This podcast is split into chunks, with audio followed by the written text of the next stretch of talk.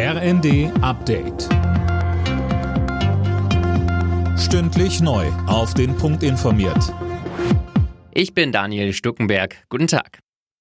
Wegen der hohen Inflation plant die Bundesregierung weitere Entlastungen von insgesamt 10 Milliarden Euro. Unter anderem soll das Kindergeld steigen. Außerdem ist eine Anhebung des Grundfreibetrags um rund 600 Euro geplant, sowie die Anpassung weiterer Steuereckwerte, damit von Bruttolohnerhöhungen auch netto mehr übrig bleibt. Finanzminister Lindner sagte, es profitieren 48 Millionen Menschen davon, wenn dieses Inflationsausgleichsgesetz beschlossen würde. Rentnerinnen und Rentner, sozialversicherungspflichtig Beschäftigte, Selbstständige in der ganzen Breite der Gesellschaft.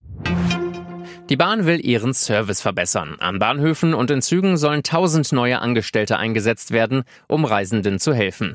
Wegen der vielen Baustellen im Bahnnetz werden außerdem längere Umstiegszeiten eingeplant. Damit soll die Bahnreise insgesamt zuverlässiger werden, sagt Bahnvorstand Michael Peterson. Natürlich reichen beispielsweise acht Minuten Umstiegszeit aus, wenn alles nach Plan läuft.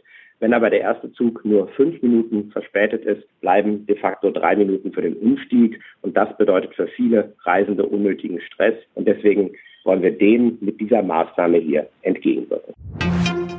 Wer jahrelang ehrenamtlich in der Feuerwehr oder im Rettungsdienst aktiv ist, sollte ein Jahr früher in Rente gehen dürfen. Das schlägt Innenministerin Faeser vor. Angesichts zunehmender Naturkatastrophen wie Hochwassern, Waldbränden und schweren Stürmen wachse der Bedarf an Ehrenamtlern, so Faeser bei einer RND-Veranstaltung. Allerdings befürchtet sie, dass das Freiwilligensystem damit schon bald überfordert sein könnte. Deshalb sprach sie sich erneut dafür aus, ein soziales Pflichtjahr einzuführen.